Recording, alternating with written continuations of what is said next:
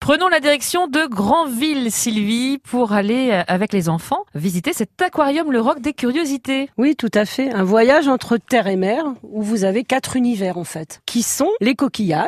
Et crustacés Non, non, les coquillages. C'est pas comme la chanson. hein, Oui, c'est zut. ça. Les papillons. Le palais minéral, Oui. donc ce sont des tableaux ou des objets qui sont faits avec des pierres euh, de toutes les couleurs, des, Wow. des mises en scène en fait. Et puis l'aquarium proprement dit. Avec quel genre de poisson Beaucoup de poissons de nos côtes. On voit même nos, nos crabes, nos étris, euh, les petits poissons qu'on voit au bord de l'eau.